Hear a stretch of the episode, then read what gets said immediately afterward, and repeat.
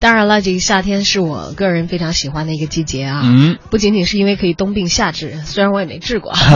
最主要这个季节有很多很多的乐趣，嗯，比如有这个非常茂密的山林，然后盛开的花，嗯哼，呃，就可以到处出去玩，而且最关键，这个季节我爱吃的东西特别集中。很多水果都大量的上市了。对呀，我我经常是不吃饭就抱着一个西瓜就可以顶一顿，嗯，然后还有这个季节对于我来说就是桃子、玉米、西瓜，哎呀，不行，哎我想想节目都要做不下去，想去吃。哎，但是最近在朋友圈，不知道你有没有看到一个这个热门的帖子哈，大家讨论也比较丰富的，就是说桃子和西瓜如果一起吃的话，可能会产生剧毒，啊，你都不知道吧？那看来我能够幸运的活到现在，真的是 大难不死，是吗？对，就就是大大家也很多朋友，我夏天吃桃子和西瓜都吃很多的。呃，对，就是一直都是这么吃，但是真的到底有没有毒啊？我们今天就和大家一起来说一说，到底是什么情况，到底是谁在散布这些谣言？对此呢，南京市中医中西医结合的医院食疗药膳门诊副主任中医师王东旭介绍说，他说，如果说从西医营养学的角度来说呢，这个。呃，说法是不对的，因为这个中国食物成分表第二版当中的数据显示呢，每一百克新鲜的桃子当中呢，水分的含量是。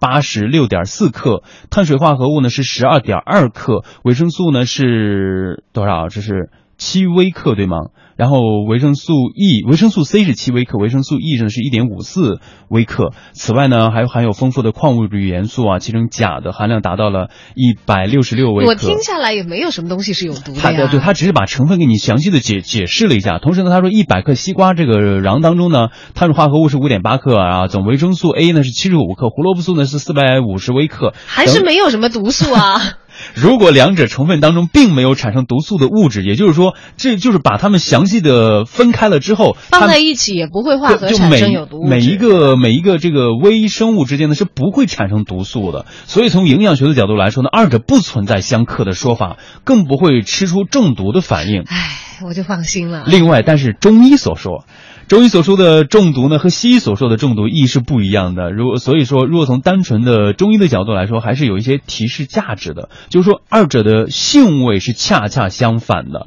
我知道西瓜肯定是性寒嘛，对，吧大西瓜是性寒的，而且桃子子呢是性温的。所以吃寒吃多了，是不是就要吃点温的来调理一下？原我来是这么这么理解解的。人人人家说的就是说，如果你像你刚吃完冷饮，然后你再喝白开水，这肯定会你的肠胃会有一什么样的感觉呢？会被刺激到吗？对啊，你的脾胃肯定本身如果脾胃本身不好的人，可能马上就会觉得不适了，那难怪我会有一些夏天容易拉肚子。就是有一些腹痛啊，或者是腹泻的感觉。这种不良反应呢，在中医看来也是一种中毒的反应，就是中医和西医的区别所在吧。就是可能有一些从这个刚刚说到的是成分来说，还有呢是从它的这种提示啊、性味儿的一种反应来说。对，在中医里头说的毒跟西医的不是一个概念，嗯西医真的就是有毒的元素对啊，或者是有毒的这些东西，而中医的毒，你受了寒也是毒，嗯受了风邪也是毒，太热了也是毒，暑气太重也是毒，外头太阳很毒那个 也是毒也是毒啊。对所以从这个层面上来理解的话，那可能是这个饮食不当会造成身体有一些。